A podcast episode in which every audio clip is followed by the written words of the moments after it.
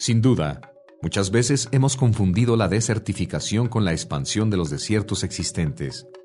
La desertificación realmente es la degradación de tierras áridas, semiáridas y de zonas húmedas o secas debido a variaciones climáticas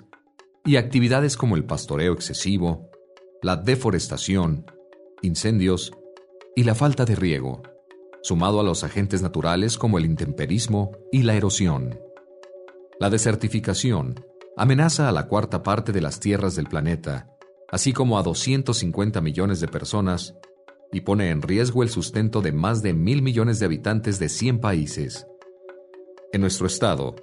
los gobiernos municipales, estatales y federales,